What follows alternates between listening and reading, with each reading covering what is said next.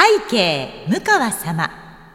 向川様は判断に迷いなしなジャッジをいただけると思うので教えてください。A 親しき中にも礼儀ありで向川さんと呼んでくる人か。B 親しみを込めてムーヤンと呼んでくる人か。どちらが幸せになれますか？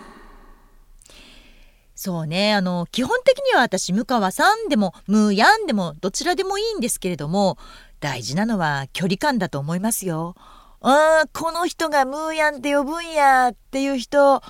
いるんですよね。ということで今回も参りましょう向川智美のまとものまとも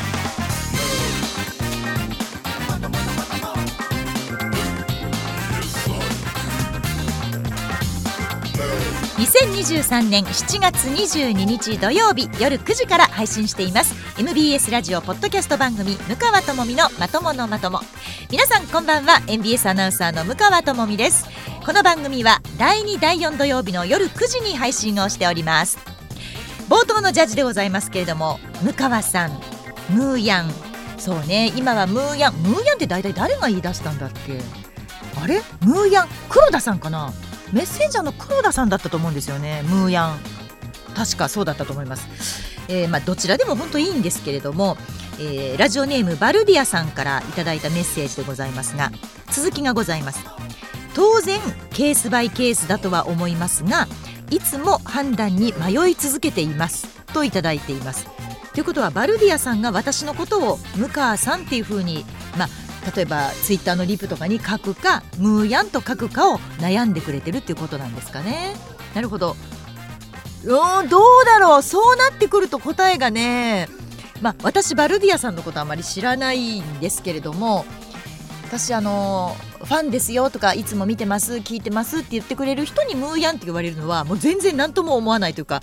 あの OK なんです。ありがとうございますって。逆に向川さんだとえっ、ー、と距離感じるあもしかしたら距離を感じてるのかもっていうふうに思っちゃうんですね。なので全然こういう場合はムーヤンでいいと思います。ムーヤンと呼んでください。ムーヤンと呼ばせてあげる。でもこれね会社の中でもいるんですよね。うわあんたがムーヤンって呼ぶ？みたいな人っているんですよ。なんかこう距離がまだそこまで詰まってないのにムーヤンって呼んでくる人で詰まってるのに向川さんって呼ぶ人は別にいいんですよこれはあこの人の喋り方だな話し方だななんですけどこのニックネームで呼ぶタイミングとかその踏み込み方っていうのがね人によってやっぱり違うんすよね。あのどうだろうポッドキャストだから聞いてるかどうかすごく微妙なんですけど、えー、私がそれやけメッセンジャーに入った当時のあのまああのなんて言うんですかね AD ちゃんと言いますかあの女の子がいた女の子っていうほどのそんな若い子じゃないんですけど いたんですけどその人は本当にねもう会った瞬間からもうムーヤンって呼ぶ人だったんですよ。ぐっと入ってムーヤンって私のことを呼んだ時に思わず「いや私あなたにムーヤンって呼ばれるそんな距離感じゃないから」って私言ったんですよ。自分で言うのがすごくないです？でもそれぐらい多分ね違和感を私の中で感じたんですよね。この人は私のことをまだムーヤンって呼ぶそんな人じゃないっていう線が多分ねどこかに私のこう半径こうね線が書かれてたんでしょうね。むちゃくちゃ違和感があの人の場合はあったんですけどでもそれもまあムーヤンムーヤンってこう言われてるうちに慣れていくしでその人はだから人に近寄る時の一歩がむちゃくちゃ大きくてグッって最初から近い近い近いっていう距離で多分こう来る人だったんですよね。そういう人は多分ねあの言う方は違和感なくムーヤンって言うんですけど私割と最初は距離取るタイプなんですね距離をね。でこうあのジャブじゃないけど当たるか当たんないかぐらいのところから始めていきたいんですよじわじわね。じわじわジャブ打ってみてあ当たるかな？あ当たったああなるほどそういうリアクションね。っていうところでちょっとワンツー行ってみようかな。ワンツーああいける感じね。って言ってそこでこう初めてあの親しいそのムーヤン的なニックネームを相手に言うっていうタイプなのでいきなり来られるとどうかな。っていうのはあります。でもバルディアさんぜひあの私のツイッターのリプはびっくりするぐらいムーヤンも多いしあとなぜか私ともみって呼ばれるんですけど みんなに。どういう立場なのって思いながらみんなの恋人なのかな？それとも、まあ、みんなのおかんか？いやお母さんだったらともみって呼ばないもんね。自分の恋人みたいな感じに思ってくれてるのかな？ともみって書かれるのがすごく あの面白いなって思いながら。他のアナウンサーにもみんなそう書いてんの？どどうなんだろう？もうそれ教えてほしいわ。他の人のにはリプしないのか。私のリプはむちゃくちゃ多いってアナウンサーには言われます。仲間に「向川さんってすごくリプ多いですよね」って。みんなに言われるぐらい本当皆さんから頂いている中でも「ともみ」っていうのがすごく 個人的にはどういう気分で書いてるんだろうっていうふうに気になっております。さあ、えー、今日のねまとまとなんですけどちょっとあのいつもね本当に元気で明るくて楽しいムーヤンなんですけど私も人間です。最近ねもうちょっとね嫌なことというかしんどいというかえー、っていうことがむちゃくちゃ続いたんですよ。でそれをね今日は皆さんに聞いてもらいたいなと思って多分ぐちぐちぐちぐちぐちのまともとになると思いますけどいいですか？許してもらっても。もうそこはちょっとね今日はご了承いただきたいと思っております。でも皆さんにいただいているメッセージですね。3つあのテーマをお出ししましてあなたがラジオを聴く基準は何ですかというもの。そして2つ目がトウモロコシを食べるベストなタイミングはいつでしょうか。まあ、我が家では朝ごはんで出してたんだけれども長男から「ちょっと待て」が出たので皆さんに、まあ、聞いてみたいということです。そして3つ目、まあ、私に何か質問ないですか？ともみに聞きたいことはないですか？むーヤンに聞きたいことはないですか？ということでメール募集させていただきました。むちゃくちゃたくさんいただいて本当にそんなこと私に聞きたい？みたいな。本当に聞きたいと思ってる？みたいな質問がねすごく多かったですよね。ありがとうございます。もうあの何でも答えますよ。本当にあの答えられることだったらという感じで今日はメールもたっぷりご紹介していきますけれども、私のトークはベース愚痴ということでお願いいたします。では早速ですがトウモロコシから参りましょうかまずこれをね私片付けてしまいたいんですよ結論を出したいということでラジオネーム愛知のなおさんからいただきました向川さん鈴木さんこんばんはトウモロコシ私は割とご飯を食べる方なんですがトウモロコシとじゃがいもは腹にたまる。そして歯に挟まる。おやつの時間に食べるのがベストではないでしょうか？っていうふうにいただきました。そうなんですよね。あのやっぱりいろいろ考えた結果我が家は、まあ、前にからも言ってるように、まあ、500坪から600坪の土地があるわけですよ。今でも。でその土地のど真ん中に家が建ってるんです。で、えーと、家の前側には、まあ、庭があって芝生がダーッと敷いてあって私の子供が行ったりするとそこでもうそれこそキャッチボールしたりサッカーしたりバットを振るのもできるしそれぐらいまあ広い庭があります。で家があってその裏側には畑があるんですけれどもその畑もうちは農家ではないのでその出荷して農業で食べてるわけじゃないんですが家で食べる分だけをまあ少しずつ種類多く作ってるっていう感じなんですね。でその中にもちろんトウモロコシもあるんですけれども夏だったらもうスイカもあるしメロンも転がってるしでそうですねあスモモもあるしで桃もあるし、えー、ブドウもあるしで野菜でいくときゅうりトマトもちろんあるし結構いろんなものあれキウイまで作り始めたんですよ父親が。でうちはグリーンキウイがあのアレルギーの関係で子供が食べられなくてゴールドキウイだったら食べられるんですね。でそしたらゴールドキウイをわざわざ作り始めてゴールドキウイって山梨のこんな田舎で作れるんだと思ったんですけどいつも大量に送ってくれるんですね。でそんな環境で育ったので子供の頃から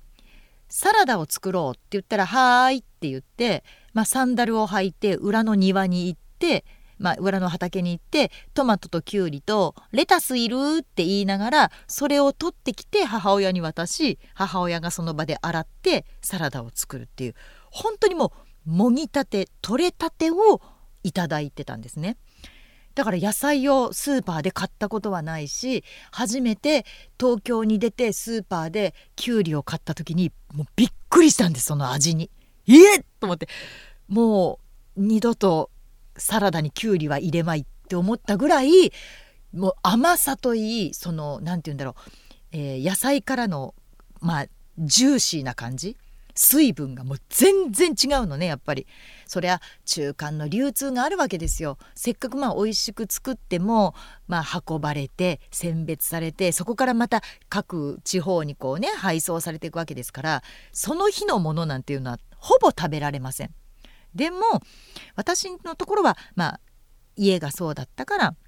トマトもそうです。確かに冷たくはないですよ。冷たくないんですけれども、えー、そのまま食べるトマトの美味しいったらない。美味しいったらないのに我が家ではそのトマトに砂糖をかけて食べてたんです。どんな家よってみんなに言われるんですけどめちゃくちゃ甘いんですよ。めちゃくちゃトマトなんです。でもなんか砂糖をかけるのがうちは好きだったんですね。梅干しにも砂糖をかけてました。で麦茶にも砂糖を入れてました。っていう砂糖大好きな我が家だったんですけどなので取れたてもぎたてを食べるのが美味しいからしかも朝どれっていうね言葉があるでしょ？朝どれ野菜。結局朝取るのが一番なんです。朝露に濡れているそのお野菜を取ってきていただくのが一番だからトウモロコシは朝食べる一番美味しいだから子供に食べさせていたんですけどまさかこんなことになるとはなということででも私も愛知の奈緒さんのようにじゃあいつ食べるって言われたらうんじゃあやっぱりおやつかなって思うんですよね。なんかあの前回紹介した中ではね割と晩ご飯にっていう方が多かったんですけれども愛知の奈緒さんありがとうございます。私もおやつは賛成かな。続いてはラジオネームパラッコさんでございます。トウモロコシをいつ食べるか問題ですが私の住んでいる台湾ではえ？鍋の具材として入っています。といただきました。台湾でまあ聞いてくださってるありがとうございますパラッコさん。そして鍋に入れるんだ。どえどうやって？なんかザクザクっとこう3つぐらいに切って入れるのかな？へえトウモロコシは私鍋には入れたことないな。日本の鍋ではないよね多分。鍋はないねトウモロコシってね。面白い。だベストなタイミングはだからこの方は晩ご飯ってことですね。しかも、えー、鍋で煮込むっていう、まあ、新鮮さはあまり関係ないトウモロコシを、まあ、召し上がるっていうことで、まあ、それはそれでいいんですよその回答でね。ごめんなさいちょっと今日ね愚痴がテーマだからねちょっと尖ったこと言うかもしれないですけど許してください。そんな回もありますよ。ね、えー、ラジオネーム今別府敦子さん。ムーヤンお久しぶりです。毎日暑いね。もう溶けちゃいそうです。さてトウモロコシを食べるベストなタイミング。私が思うにトウモロコシあのままのフォルムが邪魔しているんじゃないかなと思うんです。まあこう長いですからね。まず全部一個一個の粒にばらしてみましょう。そして1朝のトーストにトッピング。2お昼はお弁当のサラダに混ぜ込む。3夜はカレーでも焼き飯でも何でもかんでも入れ込んじゃう。なんなら炊飯器でご飯を炊く時トウモロコシご飯にしちゃえ。一個一個の粒にばらすことでレシピは無限に広がる。そう思いませんか？余ったら冷凍保存もできます。ぜひぜひお試しあれ。といただきました。うん。あのねまずトウモロコシをバラにする時点でトウモロコシに対して失礼なんですねこれね。トウモロコシってやっぱりねあの丸ごと1本食べてなんぼなんですよ。これね私半分に切るのもあんまりあの好ましくない。できたら1本食べましょう。ってしかもあれ食べ方あるの知ってます？1本を、うんと、美味しく熱のを入れる入れ方が湯がいちゃう人がいるんですけど湯がくとやっぱりねどうしても水っぽくなるんです。なので皮とひげを取ったらまあ軽く、まあ、洗ってでそれをラップで包むんです。水分取ってラップで包んで1本あたり600ワットでだいたい4分。大きさによりますけどだいたい4分前後。でこれでチンするんですね。でちょっとだけ、えー、チンが終わった後に蒸らします。すぐにラップを取らない。でそこから取ってまあ塩を振るなりしていただくとまあ美味しい。でこのトウモロコシの一列の列に下の歯の前歯だけを差し込むんです。で下の歯だけできれいに食べるとあの食べ終わった後のトウモロコシを見ても触れるぐらい美しいトウモロコシの抜け殻になるんです。これができない人が前歯を使って食べるんです。ネズミかっちゅうぐらい汚いの。そのトウモロコシの皮の部分が残ってしまうんです。あのトウモロコシの薄皮まできれいに食べようと思ったら下の歯を上手に使うのがポイント。これタイミングどうでもいいね。ごめんなさい。もう鈴木くんが呆れて笑ってます。そうなんタイミングの話してたんだけど美味しい食べ方になってますわ。なんなら綺麗な食べ方になってますね。すみません。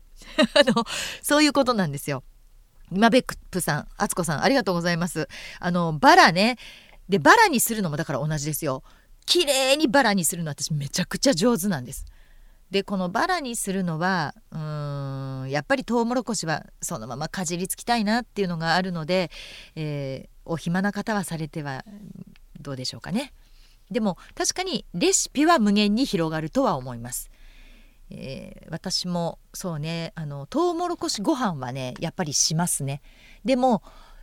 山梨から送られてきてすぐのトウモロコシはしません。それはやっぱりきちんと、えー、ラップに包んで電子レンジ600ワットで4分。このチンで食べます。でだんだんこう日にちが経ってくるにつれやっぱり変わってくるんです味が。中2の次男がこのトウモロコシは味が落ちたねっていうぐらい3日4日で変わるんです。そうなると私は火を入れてから、えー、ガサッガサッと粒にしてトウモロコシご飯にします。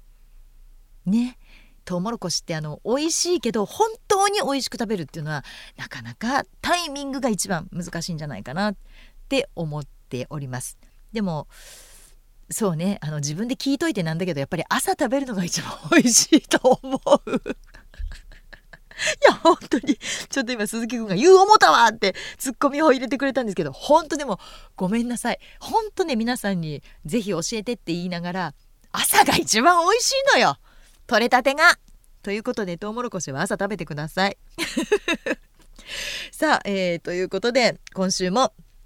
参りましょうか。ポッドキャスト配信最後までお楽しみください。ぐちぐち。おかんみかやさん始めるで。シャランランランラムカワシャランランランラトモミムカトモミのまとものまとも。ともみのちょっとこれ聞いて。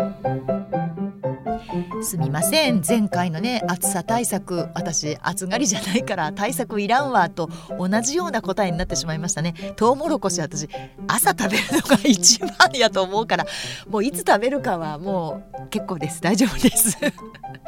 答えは自分の中にある。ほら勉強になったね。悩んでるって言うけど悩んでないねん。やっぱり答えはみんな自分の中にあるのよ。もう一回内側を見直そう。っていうことでさあ、えー、今週のともみのちょっとこれ聞いてなんですけれどもねなんかねすごくすっきりしない2週間だったんですよこの2週間が。別にねこう直接的に何をされたとかこう何を言われたとかそういうので嫌だったわけじゃないんですけどなんかこう見ていて、はあ、感じ悪いなとか見ていてあんなの嫌やなとかなんかそういうのがね薄く薄くこうねほこり綿ぼこりがこう積もっていって積もっていって積もっていってこうなんかごっついほこりに汚いものになるみたいななんかそんな感じが続いた2週間だったんですよね。なんか「ん？ん？ん？ん？んん？みたいな。なんかもううんそんな感じだったんですよ。でいつもはここ私、まあ、明るい主張もあれば怒りの主張もありますけれども今日は本当にね愚痴愚痴だと思います。であの具体的な名前も出せないしあんまり具体的に言うと内容分かっちゃうしすごくおぼろげな内容なんだけれどもそんなんで愚痴らせてもらってもいいですか？ほんとごめんなさい。今日はもうこれやらないと私ねもうダメだわと思って今日はもう愚痴るもう決めた。まずあのよく言われるメッセンジャーの相原さんもよく言われますけど毎日放送の人って挨拶あまりしませんよねって相原さん言うじゃないですか。でエレベーターに乗っても私はねこう申し訳ないなっていうかあ私のことなんか知らないのにタレントさんに声をかけるなんて申し訳ないなっていう意識が MBS の人間にはあるんじゃないですかって相原さんに言ったことがあったんですけどいやそんなんじゃないと思いますと。他局は誰であろうとやっぱり局の人間ですから「あ相原さんだお疲れ様です」あいつもありがとうございます。あ今日ラジオですか？みたいなそういう会話があるのに MBS の社員の方は本当に黙ってこうパッと下を向くみたいなことが多いんですよねっていう中で私もねそれを最近すごく感じるようになりましてで私は本当にもうアホかっちゅうぐらい挨拶するんですよ。で「おはようございます」はねもうまあ1回しか言いませんけどでも昼間でも夕方でも、まあ、夜でも社内でもちろんいろんな人に会うでしょ？でその時に一番困らない挨拶が「お疲れ様です」なんですねやっぱりねみんな仕事をしてるわけだから「あお疲れです」「あお疲れ様です」ってみんなに私本当に分け隔てなく言うんです。でもね見てるとそのまああのねあんまり若い子はって言いたくないんですけど本当に挨拶しないね。あれ何なんでしょうね。で私あの今アナウンスルームで、うんと、後ろにスポーツ局。で前側が、えー、アナウンスルーム全体を見渡せるようなちょっとこう部屋のうんと端っこというか端っこだな？にいるんですね。だからこう人の動きもよく見えるし誰が今出社した誰が今帰っていくあ誰が今ニュース読みに行ってるみたいなのがこうざっとこう見渡せる席にいるんですけれどもほとんどの人がこう入ってきた時にまあ大体入り口あたりで「おはようございます」って1回で済むように大きい声で言うパターンもあれば私は一人一人、まあ、目を見て挨拶したいので「おはようございます」とか「あお疲れです」とかってでいうふうに声をかけるんですけれども目が合わなきゃ挨拶しないしどうせ大きい声出しても聞こえないだろうみたいな感じでスッと来てスッと座ってそっとパソコン開いてすぐイヤホンつけるってそこまでがもう一連の流れでほとんどそういう人が多いんですよ。で一日ねまあ朝10時出社としましょうよ。で6時までいるとして一日このアナウンスルームで過ごすのに何回も顔合わせるじゃないですかお昼の時とかちょっとした休憩とかね3時におやつ食べることもありますやん。なのに挨拶を朝しないでこの8時間一緒にこの空間にいられる？私はいられないわ。私はそんなの耐えられないわ。挨拶してない人と昼ご飯一緒になった時の気まずさ考えてみって思いません？それがね何にも感じないみたいなんですよね。さまあまあその最近の人はって言いたくないけど。すごいなこのメンタルというかそのなんだろう鈍感さというか鈍さというか何にも思わないんだなと思いながら、うん、毎朝「おはようございます」を言わないでスーッと入ってきて自分の席についてパソコン開いてイヤホンを耳に挿す人たちをこう見ながら「はあ挨拶なんだよな。挨拶できない挨拶ってねやっぱね全部に通じてるんですよ。って言うと昭和の人だとかってよく言われるんだけどでもそう思いません？挨拶できない人にニュース読めると思います？もうねそういうのがこうちょっとずつちょっとずつ溜まってくんですよ。だから学校で全校集会ってあったりするでしょ？私あれってむちゃくちゃ大事だって子供の頃から思ってたんです。学校という一つの単位にこれだけの人数がみんなで集まってで学年ごとはあるけれども授業をし体育で外で運動し休み時間遊んで遊んでる中で上級生のボールが来た拾ってあげたり下級生のなんか縄跳びが引っかかったりとかっていうそのその集団で今日一日を過ごすんだよっていうために全校集会でみんなで「おはようございます」って挨拶するのって私すごく大事だって子供の頃から本当に思ってたのね。それが別にねうちの会社だってむちゃくちゃ大きい会社じゃないですよなんならもうチャプラに集まって毎朝「おはようございます」だけみんなで言いましょうよって言いたいぐらいですわ本当にでもねそういうもんでもないのでせめてじゃあ自分が所属しているところぐらいでは「おはようございます」言いましょうよとかタレントさんねまあ外からうちの社員ではない方がいらっしゃった時に「あお疲れ様ですおはようございます」ぐらい言いましょうよっていうのがすごくこう心に引っかかってるんですよね。何なんでしょうねもう本当にだから子供たちにはもう挨拶だけはってもう本当に家に帰ったら3つも言ってます。であとね挨拶と一緒に「ありがとう」がなかなか言えない。私が若かった頃はその初めて行く仕事。例えば私は初めてだけれども毎年決まってこの仕事はあるんだよっていう仕事。例えばそうね祇園祭の中継。これはもう入った年の新人アナウンサーが行くものだよみたいに、えー、桜の通り抜けの中継。これもそうなんですね。で私は初めてだけれども歴代先輩方は同じように毎年先輩たちが変わってやってるんだっていう時に聞きに行きません？まずどんな感じかと。段取りも含めて。先輩これ初めて中継に行くんですけれども注意しなきゃいけないことは何ですか？とかどんな雰囲気でやったらいいですか？どんなことに注意したらいいですか？って言って、まあ、先輩がやったその中継を見てであなるほどこんな感じかと。雰囲気を確認していくっていうのがま準備じゃないですか。で、まあ、今の子たちその準備もしないんですよね。ほぼね。で「行ってきます」って言って出てくからで、ままずできるのかと。大丈夫かと。で中継見てるとほらねっていう中で案の定だったりするんですね。だからそのコミュニケーションを取るのが下手くそなのかなんかこう話しかけるのが苦手なのか聞くのが嫌なのかそれとも先輩に対してその緊張してしまうのか分かんないんだけれどもあまりコミュニケーションを取らないでそんな中でその「ありがとう」とか「ありがとうございます」とか「あお世話になりました」とかそういったこともやっぱりねもう一つ足りないんですよ。私たちって過剰なぐらい「ありがとう」を言っていると思うんですね。うん例えば先輩と晩ご飯に行きました。で先輩がご馳走してくれました。で当然お店で、まあ、ありがとうございましたごちそうになりますって言いますよね。で店出てそれこそ電車乗る前にもごちそうさまでしたありがとうございましたって言います。で電車乗って帰って一晩寝て次の日の朝朝一番でおはようございます昨日ありがとうございましたって言うよねこれって多分言うと思うんです。でも あの言わないんですよ。別にねありがとうって言ってほしいわけじゃないのよ。言ってほしいわけじゃないんだけれども私は言うなって思うとなんかこういやだから全部私の基準じゃダメなんだけど今はそういう時代なのかって自分に言い聞かせるんだけどもう一回ここで「ありがとうございます」って言ったら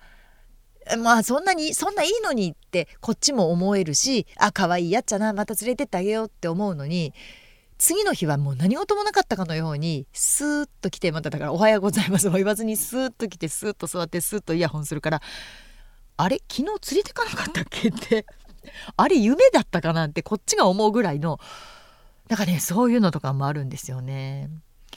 仕事に関してもそうですわ何か教えてもらってもありがとうございますってもう一回言ったらいいのにっていうなんかダメ押しが足りないみたいなところもめちゃくちゃあるんですよ。あとねまあこれはアナウンサーだけじゃないんですよもちろんね。この間の駅で見たすごくまあ嫌だった光景なんですけど一人のおばあちゃんがねものすごい大きななんか風呂敷みたいな荷物をこう肩から肩に乗せてもう肩というかもう背中ですねに乗せてでこう階段を上ってたんですでむちゃくちゃ大きい荷物だったからだから私後ろからこう背中のところをねこう持ち上げてあげようと思って荷物をねでおばあちゃんに声かけて「重そうですね後ろちょっと持ち上げましょうかそしたら歩くの楽になるから」って言おうかなって思った時に反対側からおじさんが来てでこう通り過ぎながら「邪魔なんだよ!」って言ったんです。私もそれ聞いたらもうほんと涙出てきてなんだこの世の中はと。そこはそうじゃない。なんでしょうね。うん。なんかすごい悔しくなっちゃって。私おばあちゃんの身内でも何でもないのになんかもうすごい腹立ってそのもうおじさんを追いかけようと思ったぐらいだったんですけど、まあ、ちょっとその階段も混んでたから追いかけることできなかったんですけど私はそのおばあちゃんのに、まあ、声かけて「大丈夫ですよおばあちゃんじゃああの後ろ持ち上げるね」って言ってで後ろだけこう持ち上げて「ちょっと楽ですか?」って言いながら階段登ったんですけど私は母親があの、まあ、田舎なので車がないと生活できないまあ住宅事情だったんですね。で田舎の人だから自分で車運転して買い物行ってで同じようにその年配の方が荷物を持って歩いていると必ず車に乗せてあげる人だったんです母親が。で「えー、遠見ちょっと後ろ行きなさい」と「でおばあちゃん乗せてあげるから荷物持ってあげて」って言って私はそのそれがもう当たり前だと思っていてでその母親がいつもそれをしてあげて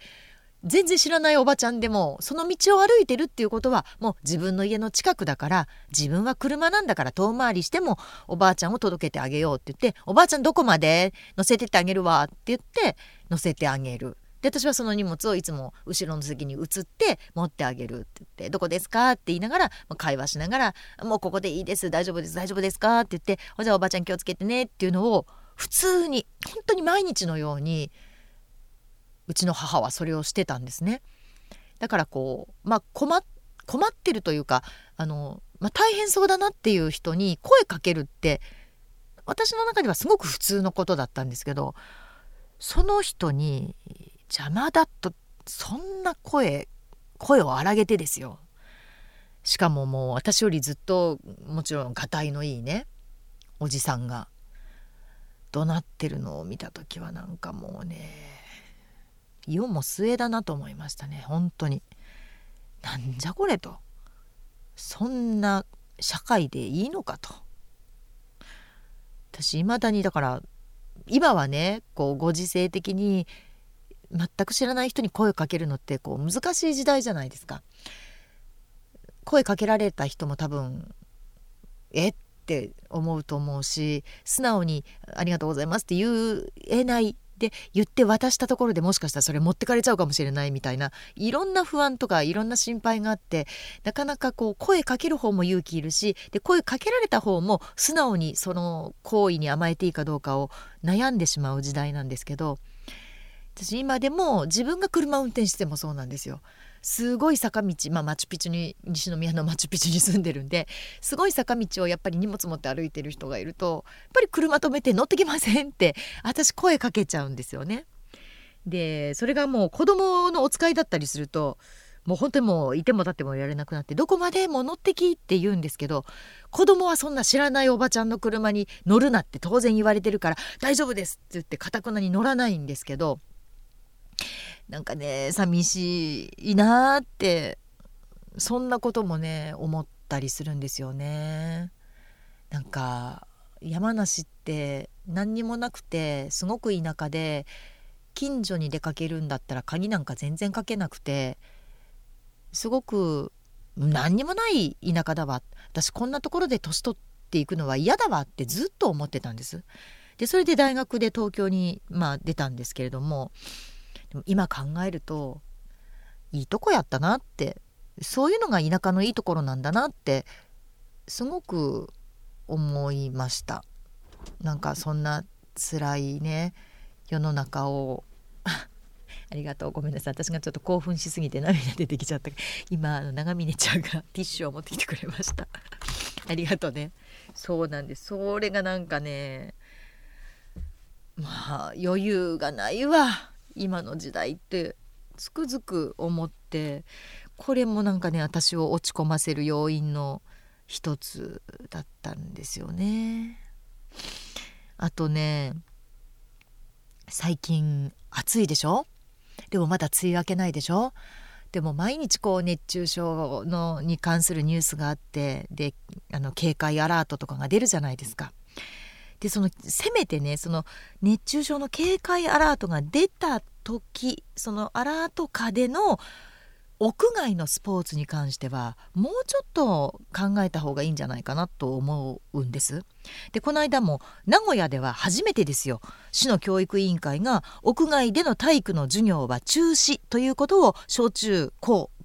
に、まあ、通達初めてしましたと。で高校ではその運動を伴う部活動クラブ活動ももうちょっと今日はやめといてくださいっていうふうに連絡がいったっていうニュースがあったんですけど私本当ごもっともってそれを見ながら思ったんですね。そらそうやわこんな中でねもう体育もそうだしでいくら高校生で体力あるっつったって外での運動部のクラブ活動なんてむちゃくちゃしんどいじゃないですか。で私たちの頃はまだねこう水飲んじゃいけない時代だったのでそれに比べれば今はねもちろん熱中症の危険があるからって言って水とかまあその、えー、いわゆるイオン飲料系は飲んでももちろんいいんですけれどもでももっともっと警戒しないと亡くなってる方もだってこの夏出てますしそこはねもうちょっと考えた方がいいんじゃないかなと思って。でこの間も、えっと、うちの中学2年の次男が午前中は授業でで午後から、えー、野球部なんですけれどもクラブ活動があるからお弁当を作ってくれって言われたんですね。で私は真夏のお弁当がやっぱりすごく心配でやっぱり傷んでしまうからでものすごい気をつけながらもう作ったものを冷ましてでまあ、えっと、梅干しとかあとそういう除菌シートみたいなものも使いながらお弁当を作って持たせたんです。で午後野球クラブ活動を終えてもう一日で真っ黒ですわ日焼けして。で帰ってきたんですもう道具も多いヘルメットもそう、えー、グローブもそうで野球のスパイクもそう全部持って帰ってきてもう本当にくったくたな次男を見て「大丈夫だった？この熱中症警戒アラート出てたけど」って言ったら「大丈夫じゃないとにかく頭が痛い」と。もうこれは熱中症のもう初期段階じゃないですか。そりゃそうよねと。でもとにかくまあクーラーの入ってる部屋に入りなさいって言ってクーラーつけてで、まあ、涼しいところでしばらく寝かせたんですけれどもこれもねこうやっぱり基準があるんですって。あの熱中症警戒アラートを出す基準もあるしでもその出した後じゃあその警戒を呼びかけていますではなくて外に出るな不要不急の外出はやめてくださいってアナウンスメント私たちもするんですけれどもやっぱりね具体的に外での運動はやめましょうって言わないと学校とかはねやっぱりするんですよ。あれはねやっぱもうちょっとなんとかした方がいいんじゃないのかなって思うんですよね。連日もう35度以上でしょ？ね熱中症警戒警戒っていうニュースばっかりですわ。それでもやっぱり出なきゃいけないから私たちも買い物出たりとかそれは会社も来るのにねあの外歩きますけれども子どもたちをあえてそんな炎天下の暑い中で運動させる必要が あるのかなっていうのはちょっと思いますね。なんていうのもはふ時代やな地球温暖化という波にの中でこれまた考えていかなきゃいけないな。だから初めてその学校に対して運動中止って出した名古屋は偉いなって初めてやるっていうことをやっぱり日本人ってすごく嫌がるじゃないですか。前例をすごく気にする。前例がないからっていうのはもう本当に平安時代からですわ。書物を見て前例がないって言ってもう物事が先に進まないっていうのは昔からの日本人のまあ何て言うんでしょうね。もう伝統って変な言い方ですけれどもそういう気質があるのでそこはやっぱり変えていかなきゃいけないところなんじゃないかななんていうふうに思ったりもしました。あと一個だけいい？あと一個だけ愚痴ってもいい、まあ、あと一個はねもうこれはもうねこれねお商売だからわかるんです。商売だからわかるんですけど夏休み直前の塾の面談。これもうほんとやめてほしい。これ分かります？皆さん。あのまあね1学期のテストの結果を手元に置いて面談をするわけですよ。うん。そうね数学がねとかああ理科のこの物理分野がねとかやっぱり結果について言われるわけですよ。ね。あれ国語のこの漢字がねって。でそれをまあ親としては「ああそうですねもうちょっとここ頑張らないといけないですね」なんて言いながら、まあ、面談をする学校じゃないですよ塾ですよ。となると「お母様まとまった勉強時間が取れる夏休みが目の前ですよね。ねいくらまあクラブ活動があるとはいえ毎日ではございません。毎日あったとしても学校の授業がないというだけで家での勉強時間は確保できるはずですって言って夏の講習を取らされるんですよこれ。これねお金かかんのよ。で親としてみたらそれはまあね夏休みだからクラブも一生懸命やるねで夏休みの宿題もあるそうね確かに一日休みなんだから塾の夏期講習ぐらい取れるわななんて思っちゃうんですよ。だからね塾はねすごく考えてて面談をする時期というのがすごいの。親の不安をちゃんと煽り子供に対してこれをやったら2学期はいい成績取れるよっていうタイミングで講習を入れたいからビシッここっていうところで三者面談を組む。すごいなと思う。本当に。その商売一家はね。まあそれにまんまと乗っかってしまう。まあ私でございました、ま、確かにね授業1コマ2コマチャリンチャリンなわけですよ。はあこんな毎日を2週間生きてます。どうですか皆さん。あのね一番大きいイライラは次回に取っとこうかな。もうこれ言ったら本当にねなんか腹が立つ。愚痴じゃなくなっちゃうのでここまでが愚痴。でもあと一個の腹立ったことはまたちょっと後日、えー、発表させてください。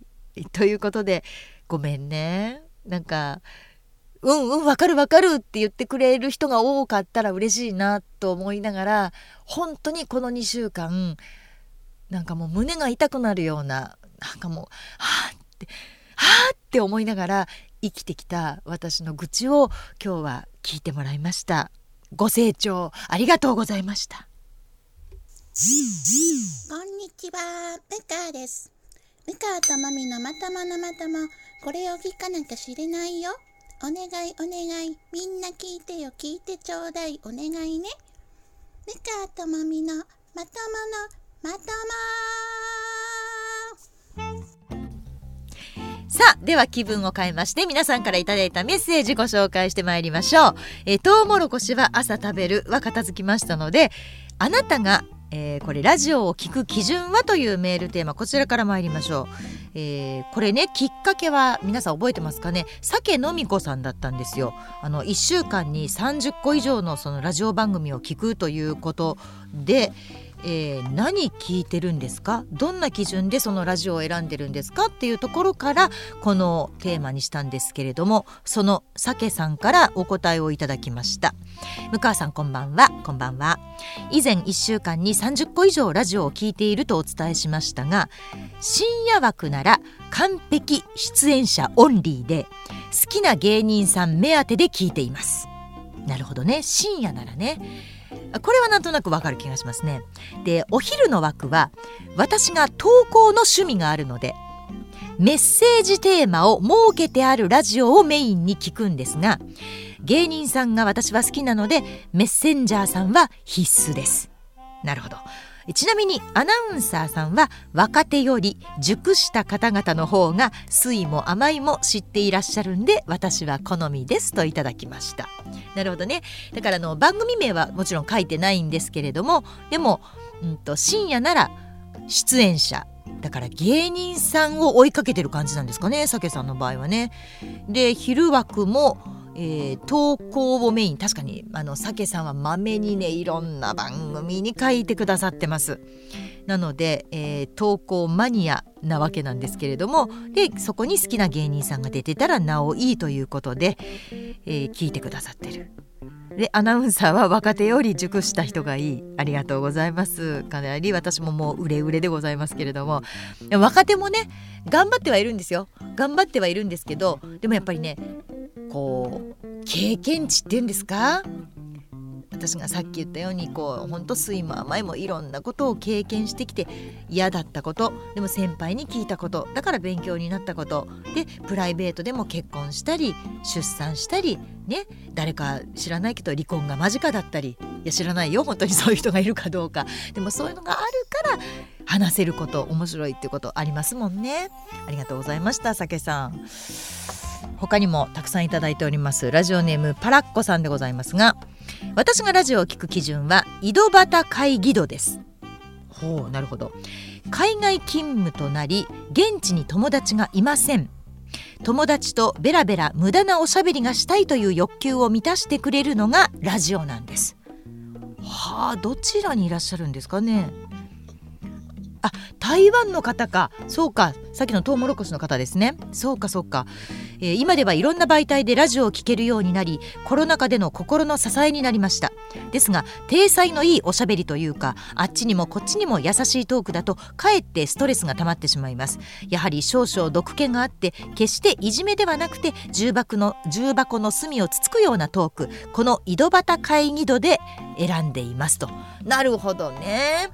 確かにねあのー難しいですよねあの大阪の方だけじゃないし今やねラジコンがあるから東京の方北海道の方沖縄の方いろんな方々からあの言うこれももちろんメッセージいただけますしこうやってポッドキャストでも台湾の方からもメッセージいただけるっていう時代になったのですごくこうグローバルすぎて私たちもどこを基準に喋ったらいいかが時々分かんなくなるんですよね。なんか大阪中心で喋るといやこれいろんなとこでも聞いてるよなって思うのでだから台湾の方っては台湾にねまあそうやって海外勤務となった方なんて確かにねそんなにペラペラ現地でね井戸端会議できないですもんね。なので日本語での井戸端会議を楽しんでくださっているっていうラジオがいいわけですね。ワイワイする感じがいいのかな？でこう悪口じゃないんだけれどもそのど真ん中を行くんじゃなくてちょっとアウトロー的なそんな見方する？みたいな感じがちょうどいいんでしょ？それは私も分かりますわ。そんなど真ん中中なこと言ってどうすんねん？みたいな。そんな誰でも言えるやんみたいな。それは嫌なんですよね。もう本当にみんな欲しがるんだからね、えー、続いては哀愁の警備員さんでございます。ムーヤン鈴木さん長峰ちゃん。スタッフの皆様こんばんは。ついに長峰ちゃんまで名前入れていただきましてありがとうございます。そうなんですよ。長峰ちゃんは今はあの私がちょっとあの感極まってちょっと涙流してくれたらもうティッシュをすぐ持ってきてくれる。で当然コーラも準備してくれるというね長峰ちゃんでございますけれども。毎日暑いですがいかがお過ごしでしょうか。さて私のラジオを聞く基準ですがそれはバーチャル的会話が味わえるかどうかこれでございますと。はあバーチャル的な会話。テレビと違いラジオというのはパーソナリティさんとの距離がものすごく近く感じます。まあ、そうですよねなので自分が投稿したメールきっかけでまるで会話に加わっているかのようなラジオだったら絶対に聞きますうんなるほどお金払ってでも聞きますだから曲なんて一切不要。そんなもん自分で聞きたい時に聞きたいのを勝手に聞きますから。もちろんパーソナリティさんのトークが面白いは大前提です。浜村さん、こんちゃん、相原さん、うわちゃん、テンダラーさん、金村さん、そしてターの人も大好きです。特にムーヤンはここ数年赤丸急上昇の面白さ、ミラクル起きてますせまとまとやめんといてくださいましといただきました。ありがとうございます。なるほどね、バーチャル的な会話か。そうかそうか。いやあのね一人で喋ってると私それすごくわかるんですよ。いつもやっぱりあの複数人で番組だから喋るでしょ？目の前に相原さんがいたりそれこそ黒田さんがいたりこんちゃんがいたり。でその横にはジャクジャクさんがいたり。ねあのいろんな人がいる中の一員として喋ってるからすでに井戸端会議ですでにそこで会話は成り立つんだけれどもそこに新たにメールを紹介するとか新たななんかボールがポンって入ってくるだけで会話が違った風に転がったりする。それが多分この哀愁の警備員さんのバーチャル的な会話で自分がそのボールになるっていうことが楽しみなんでしょうね。いやもちろんそうですよ。だから今一人で喋ってるとこうやってくれることによって私は哀愁の警備員さんとだから会話になってるわけですよ。1個ボールをもらったからそれに対しての自分の意見がこう言えるわけで。これはもうラジオの醍醐味ですよね。テレビではなかなかこうはいかないですもん。それはむちゃむちゃ皆さんと距離が近いっていうのはもちろんそうだと思います。ね。だから哀愁の警備員さんはムーヤンとお書きでございます。いいんです。向川さんじゃなくていいんです。ムーヤンで大丈夫なんです。で鈴木さんはプロデューサーだから鈴木さん。長峰ちゃんは、まあ、私がいつも言うからかもしれないけど長峰ちゃん。そうなんです。そういうところまで細かく聞いてくれてるというね。ありがたい話です。哀愁の警備員さんいつもありがとうございます。続きましては、えー、ラジオネームオリオンさん。ありがとうございます。ムーヤンこんばんは。私がラジオを聞くときに番組を選ぶ基準はズバリ何かの作業をしていて邪魔になるかならないかです。なるほどね、えー、基本じっとしていて聞くわけもなく言い方が悪いですが聞き流しができるかどうか。ギャーギャーうるさいだけでは無理。会話のキャッチボールであったり声質であったりラジオに気を取られすぎないことが選ぶ基準です。それが私基準の耳心地のいいラジオ番組です。まとまとはムーヤンのお話がメインで声質話術ともに耳心地がよく繰り返し聞いていても楽しく聞けてますよといただきました。ありがとうございますオリオンさん。オリオンさんもムーヤンといただきましたけれども。そうですよね。あのラジオを目の前に置いてじっと聞くっていうものではなかなかないと思うのでよくね私あのツイッターのリプでいただくのが本当運転中吹き出しましたとかゲラゲラ笑いながら運転してますとかやっぱり車の中で聞いてくださってる方移動のねであと営業マンの方もそうですよねそれからあのイヤホンして仕事してる、まあ、パソコンこういじりながら仕事をしてるんだけれどもやっぱり耳に集中して待ってプッて吹き出しますみたいなリプをいただいたりもします。そうですよね。あのいくらながらだとはいえ何言ってるか分かんないんだったら面白くないですもんね。ありがとうございます。貴重な意見でございます。もう一人この方ねターニャさんでございます。向川さんこんにちは。いつもポッドキャストで聞いています。ゆうこれとそれゆけはラジコのタイムフリーの後 YouTube でおまけも聞いていますと。ありがとうございます。私のよく聞くラジオはほとんどがラジコでスカタンとユーコレと山広会議をリアルタイムに。そして裏の裏裏まあね、浦川さんね ABC を月曜から金曜タイムフリーで午前中とかに聞いています。あとはポッドキャストで毎朝のコージーアップこれはニッポン放送だそうです。とえー、なそして、えーと、いつもの夕方辛坊治郎のズームこれはニッポン放送を通勤で聞いています。でピカイチとか日曜天国コネクトこれが TBS 系でザ・ラジオショーこれニッポン放送などをその他の時間に聞いてラジオライフは充実しています。ターニャさんもめちゃくちゃ聞いてるじゃないですか。すごいですね。で基準は昼間の仕事中はトークの面白さで朝夕の通勤時間はニュース解説です。確かにそうですね。ちなみに仕事はウェブ関連の作業でさすがにミーティングとか考え事の時は聞けませんと。そりゃそうですね。なるほど。この方はもう完璧に聞き分けてますね。まああの仕事中はトークの面白さはいいのかな？まあ笑いながらねやっていただくということで。で朝夕はやっぱりニュースも知っとかないとということでニュース番組を中心に聞いてくださっている。でもすごくこう理にかなってるというかああなるほどねっていう聞き方だし番組のチョイスもああなるほどねだしありがとねっていう感じでございますけれどもターニャさんありがとうございます。MBS も頑張りますのであのポッドキャストともども、えー、オンエアの方もよろしくお願いいたします。ありがとうございました。もう一方最後行きましょうか、えー、ラジオネームしじみ頭さん。しじみ頭さんねいろいろ書いてくださってるんですけどこれね鈴木プロデューサーがホッチキスで止めてくれたぐらいなんと月曜日から金曜日までこれだけの番組を聞いていますっていうことを全部書いてくれてるんですよ。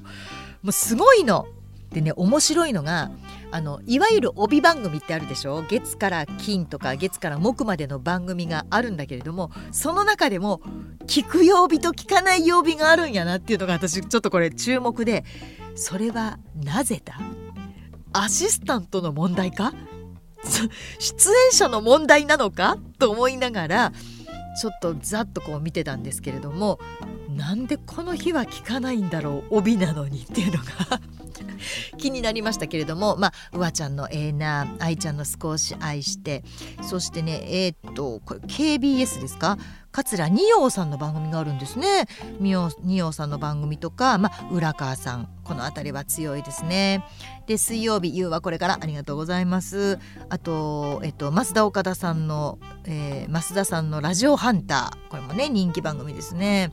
あとピカイチラジオ。これもそうですね。あとそれゆけメッセンジャー、えー、ますますハイヒール日曜日は5位でしょう。そして ABC の落語波はやて、えー、不定期ではこれも毎日放送聞いてください。グランナチャナチャさんの番組ね「列号サタデー」とかね。あとたまにやってる石井さんと福ちゃんの「普段着談義」で黒田さんのチラシ出すとかも全部書いてくださってますね。で音楽が聴きたい時は FM 心エムズグルーブっていうんですかを聞いてくださってるという。これねもう もうなんかごめんなさいプって吹いちゃったけど書くの大変やったやろなっていうぐらいあの番組をしかも曜日ごとに綺麗に羅列で書いてくださいました。ありがとうございますしじみ頭さん。ねあの基準は馴染み耳なじみのいい声喋り方であること。で2つ目がメインパーソナリティアナウンサーゲストの方々のやり取りが不快でないことを最低条件としているということでございます。非常に参考になりました。ありがとうございました。皆さん本当にあの、ま、私のポッドキャストを聞いてくださっているという時点できっと毎日放送あの多く聞いてくださってるんだろうなということは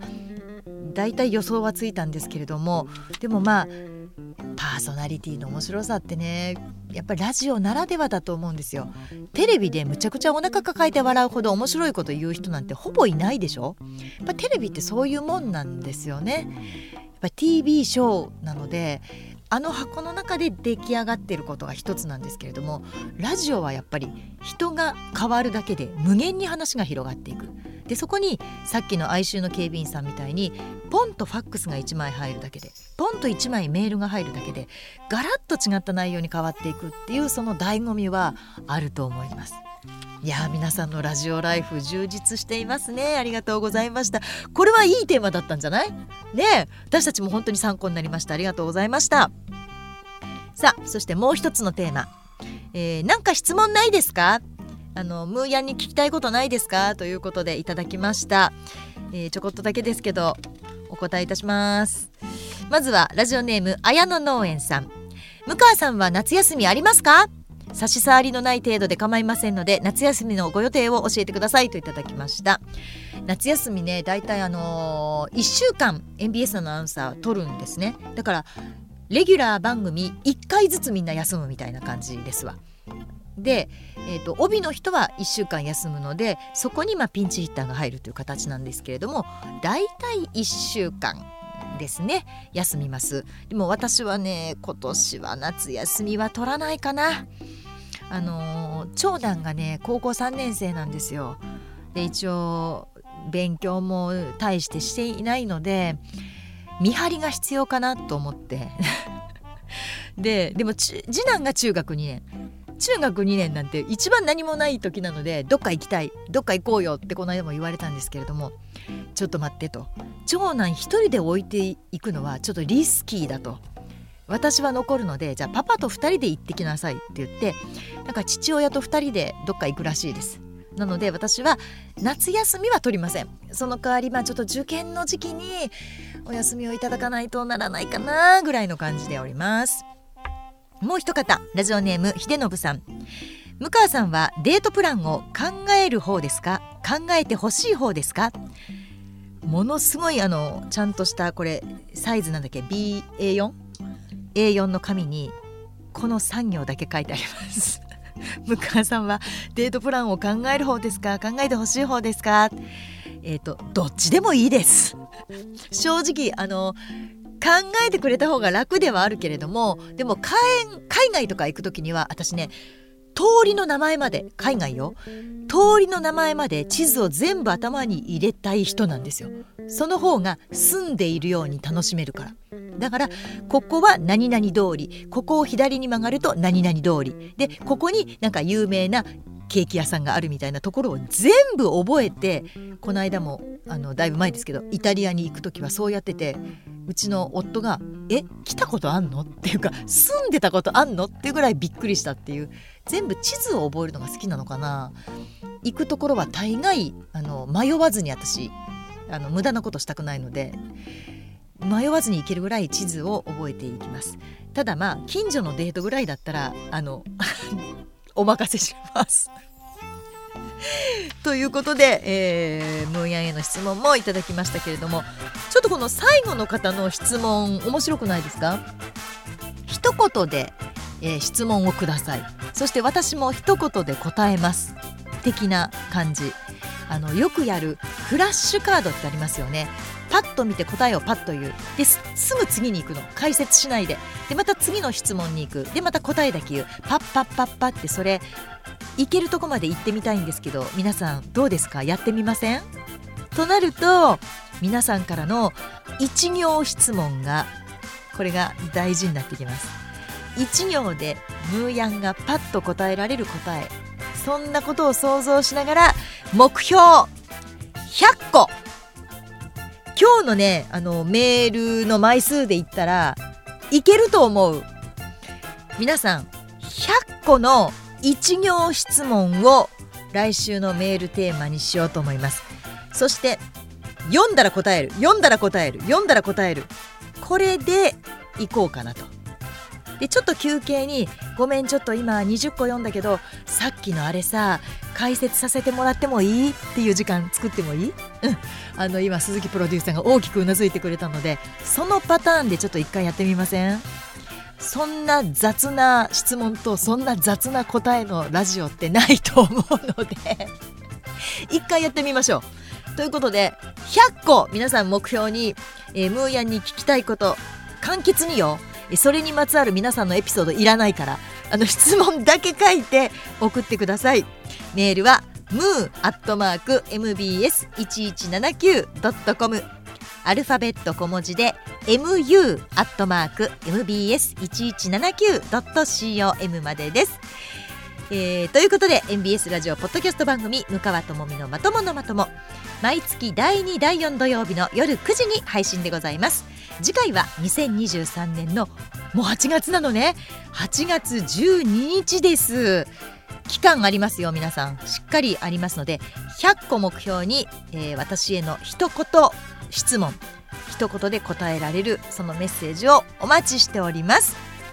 それではまたお耳にかかりましょう。MBS アナウンサー向川智美でした。ムーヤンでいいよ。